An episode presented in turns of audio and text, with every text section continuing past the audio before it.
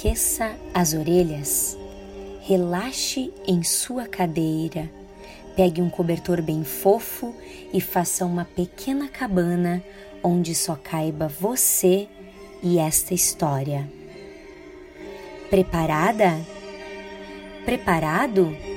Então vamos lá.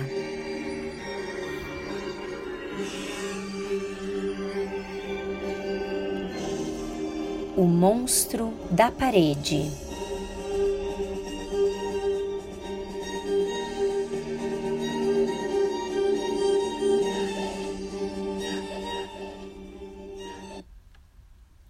Gostávamos muito daquela casa, pois, desde pequenos, ela fora nosso refúgio, o nosso verdadeiro lar. Adorávamos, eu e Serena, olhar suas rachaduras a dureza de suas paredes, mesmo depois de quase meio século ainda em pé, deixando lá fora as grandes tempestades.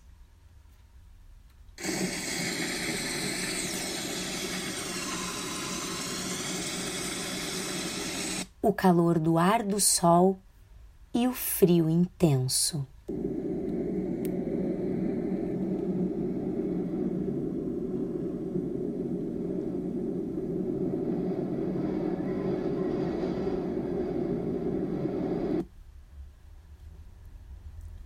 Mesmo depois de tanto tempo, aquelas paredes ainda se mantinham ali, sólidas, geladas, como se o tempo não fosse suficiente para derrubá-las.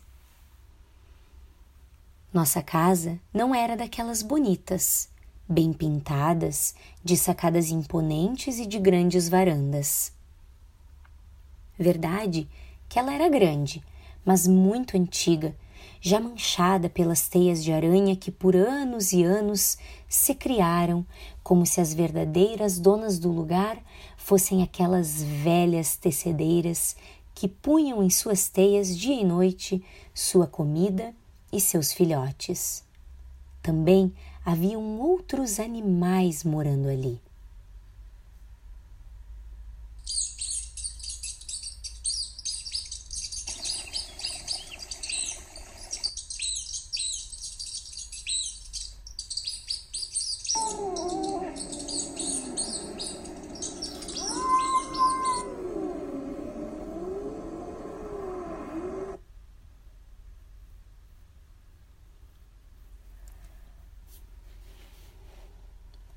E nós nunca sabíamos realmente quais eram, apenas ouvíamos seus ruídos na calada da noite, arrastando-se pelo porão ou roendo alguma coisa pelo sótão.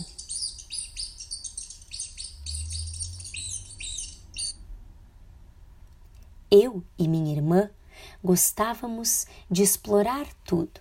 Não tínhamos num canto daquela casa desbotada e antiga que não conhecêssemos. No pátio havia um enorme gramado que costumava ser bonito até sua relva ficar seca.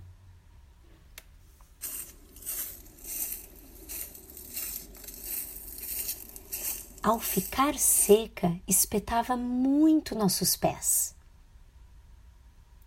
Aí nem vontade tínhamos de brincar.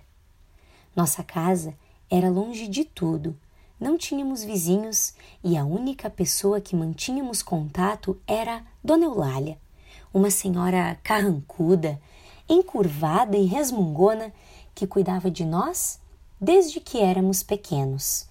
Dona Eulália tinha um olhar misterioso, sempre andava de olhos baixos e quando falávamos com ela, respondia o necessário, estava sempre reclamando.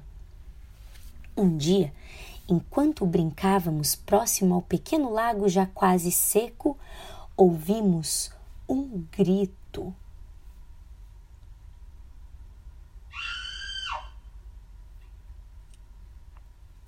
Um grito que ecoou pelo lago e fez os pássaros se assustarem. Dona Eulália, quando eu e Serena chegamos, já estava durinha no carpete da sala. Isso foi há muitos e muitos anos. Serena e eu tínhamos um sonho: queríamos construir uma casa na árvore, grande o suficiente para nos abrigar, mas que fosse pequena também para que nenhum adulto pudesse entrar nela. Poderíamos subir à noite para olhar as estrelas, faríamos piqueniques com amoras, pitangas e outras frutas que haviam na vizinhança. Levaríamos Bichento, o nosso gato.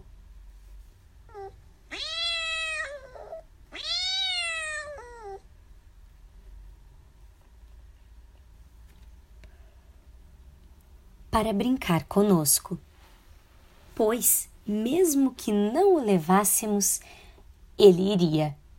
Bichento, o nosso gato, nos seguia para todos os lados. Bem, sobre o nosso plano de casa na árvore, piquenique com amoras e pitangas. Já tínhamos pensado em todos os detalhes. Para subir, faríamos uma escada com madeiras pregadas no tronco, e para descer, construiríamos uma tirolesa, uma tirolesa muito colorida com uma corda bem reforçada. Em um dos galhos da árvore teria um balanço de pneu. Serena sempre quis um balanço de pneu.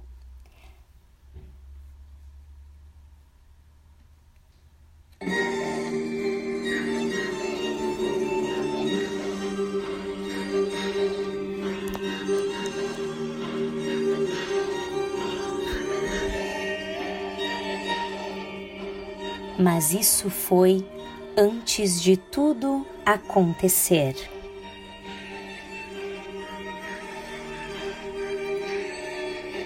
E a história continua.